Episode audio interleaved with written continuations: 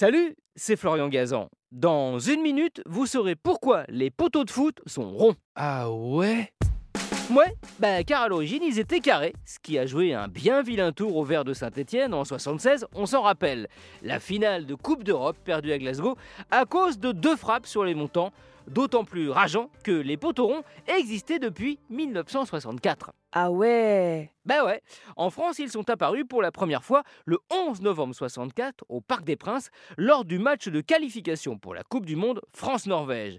Mais pour autant, ce n'est pas une invention française, les poteaux ronds. Non, non, on les doit aux Italiens qui se sont dit qu'un ballon étant rond, quand il heurterait un poteau de la même forme, sa trajectoire serait plus naturelle qu'avec un poteau carré. Peu à peu, ils ont donc envahi tous les terrains du monde entier à la place des poteaux carrés, interdits en match officiel par la FIFA seulement depuis 1987. Mais pour autant, ils n'ont pas totalement disparu. Ah ouais? Ouais, puisque le règlement de la FIFA, encore en vigueur aujourd'hui, stipule, je cite, que les montants doivent être de forme carrée, rectangulaire, circulaire ou elliptique. Bref, pour les poteaux, le règlement, lui, bah, il n'est pas très carré.